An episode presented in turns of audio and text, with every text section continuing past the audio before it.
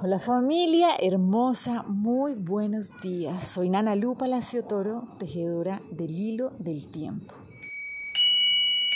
Y aquí seguimos, estamos en esta labor de ir abriendo diferentes aspectos de nuestra vida, de ir iluminándolos. Y hoy vamos a comenzar una nueva trecena. En esta trecena lo que vamos a trabajar es comprender qué es esto del camino sagrado, qué es esto de la realización humana, o sea, qué vinimos y cómo hacemos de nuestro sagbe un camino cada vez más armónico, más gozoso.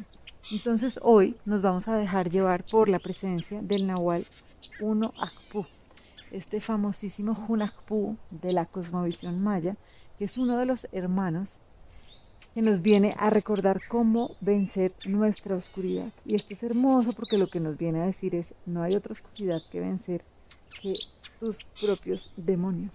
¿sí? Nuestras propias creencias limitantes, eso es lo único que necesitamos vencer realmente para poder conquistarnos, ¿cierto?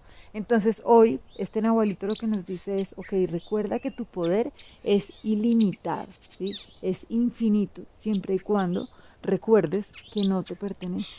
Entonces, esto es súper clave porque muchas veces cuando, claro, vamos avanzando y comprendiendo que tenemos un poder co-creador y manifestador, pues se nos pueden ir las luces, ¿sí? De creer que realmente yo puedo acá a hacer lo que yo quiero.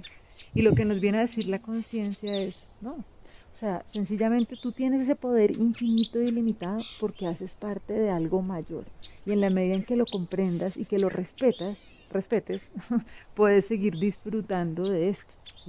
Es como algo que hemos hablado ya hace rato, ¿no? ¿Cómo hace una gotica de agua para no secarse? Es sencillamente volviendo al mar.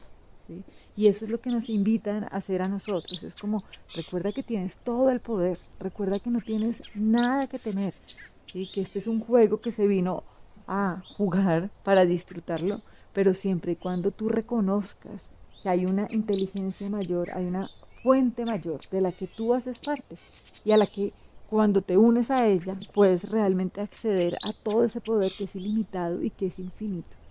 Pero aquí hay una clave y es con la que vamos a trabajar el día de hoy, que nos la viene a traer el curso de milagros. ¿Listo? Hoy trabajamos con la lección que nos dice, elijo estar en segundo lugar para obtener el primero. Entonces nos lo explica de una manera muy interesante y dice, lo que parece ser el segundo lugar es en realidad el primero, pues percibimos todo al revés hasta que decidimos escuchar la voz que habla por Dios.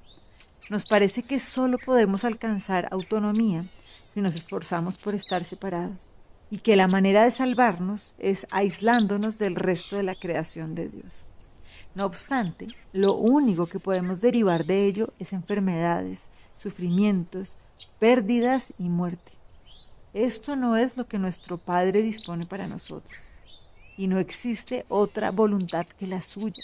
Unirnos a su voluntad es encontrar la nuestra, y puesto que nuestra voluntad es la suya, es a Él a quien debemos acudir para reconocer nuestra voluntad. Nos invita a que hagamos esta oración y dice, no hay otra voluntad que la tuya.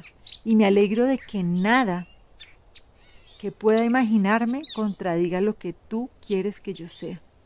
Tu voluntad es que yo me encuentre completamente a salvo y eternamente en paz.